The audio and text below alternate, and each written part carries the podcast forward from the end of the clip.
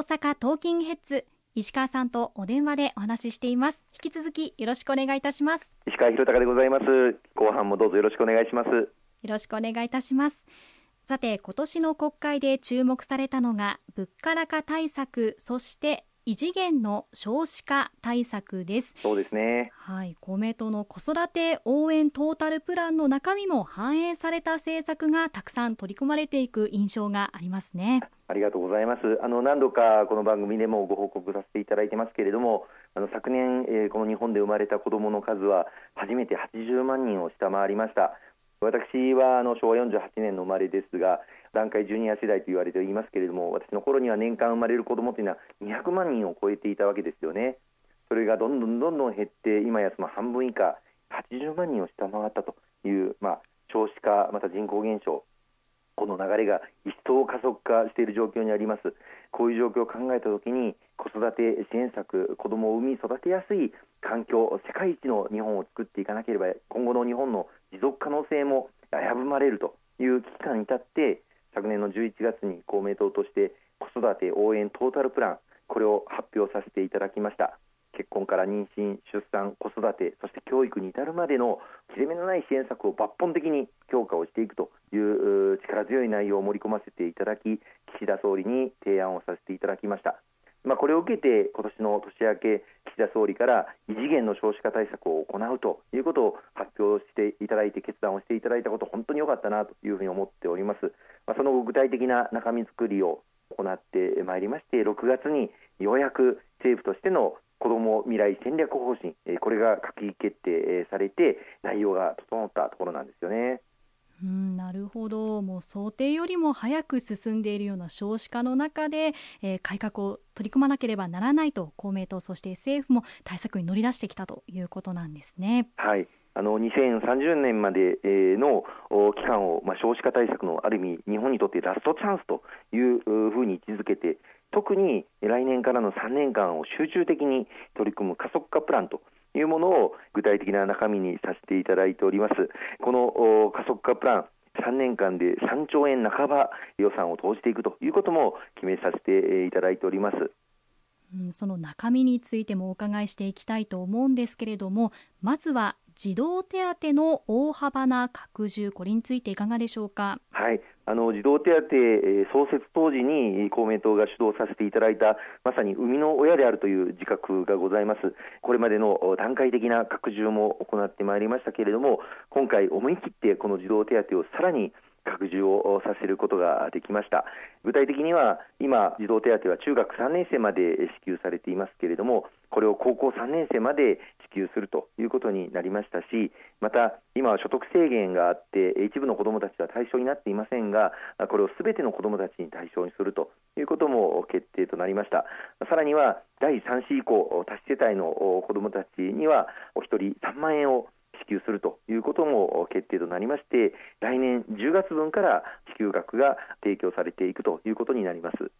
まずは経済的支援をということでそういった児童手当そして他にも教育への負担軽減にも取り組んでいると思いますがこれについてはいかがでしょうか？はいあの今回、高等教育の負担軽減も力強く盛り込むことができました。特にあの奨学金制度の充実として公明党が強く推進してきました。返還不要の給付型奨学金やまた授業料、入学金の減免こういった高等教育の無償化を大きく拡充することができました。あの具体的には来年度から多子世帯の子どもたち学生さんあるいは理工農系理工学部農学部系の学生の無償化を年収が世帯年収これまで低かったんですけれども約600万円の世帯年収の方々まで対象を拡大するということになりました。さらに貸与型の奨学金あの返還は必要になっているこの貸与型の奨学金借りていらっしゃる学生さんがたくさんいらっしゃいますがこの返還が大変だというお声を数多くいただいてまいりました。この奨学金の返還については低所得の方々について減額返還制度というものがありまして返還する金額を一旦減らして、まあ、その分返還する期間は長くなるんですがこの制度が活用できる年収の上限を400万円まで拡大をいたしました。例えば卒業されてからあの結婚の時期やあるいは子育ての時期特に負担が多くなるような時期がありますこういった時にこの減額返還制度活用しやすくなってまいりますのでぜひお知りおきいただければと思います。うん、なるほど。こういった大学だったりまた大学院に行く方もいると思いますし教育費への出費かなり大きくなっていますからそういった面で非常に助かりそうですよね。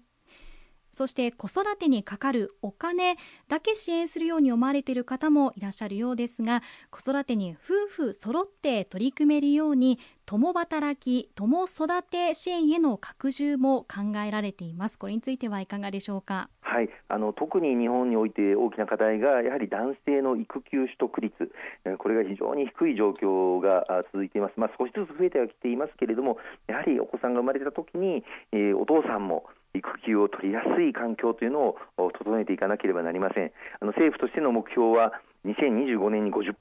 また2030年に85%まで引き上げていこうという目標を今回掲げました。現在まだ14%程度の方しかあの男性育休取得率ありませんけれどもこれを今後大胆にあの引き上げていきたいと思います。まあ、そのために今育休を取得していただいた方々に対する給付金働かれている時の手取りのまあ8割程度支給されていますけれどもこれを手取りの10割相当へ引き上げるということが決定となりまして来年から実施をできるように目指していきたいというふうに考えています。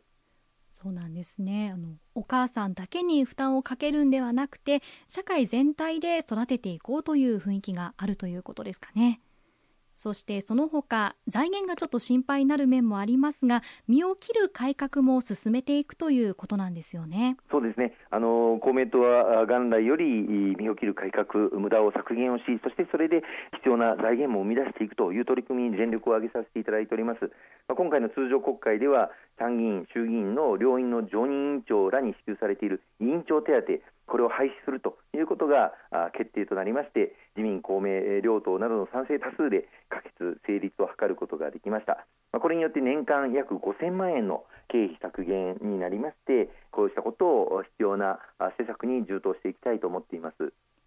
かりました。今後もさらなる改革を前に進めていくということでしょうか？おっしゃる通りですね。例えば国会議員に支給されております文通費。これを日割りにするということはすでに実現を図ることができていますけれどもこれを透明化していくことあるいはあ余った分については返還をすることこうしたことがまだ実現できておりません。さらに力を入れて取り組んでいきたいと思います。わ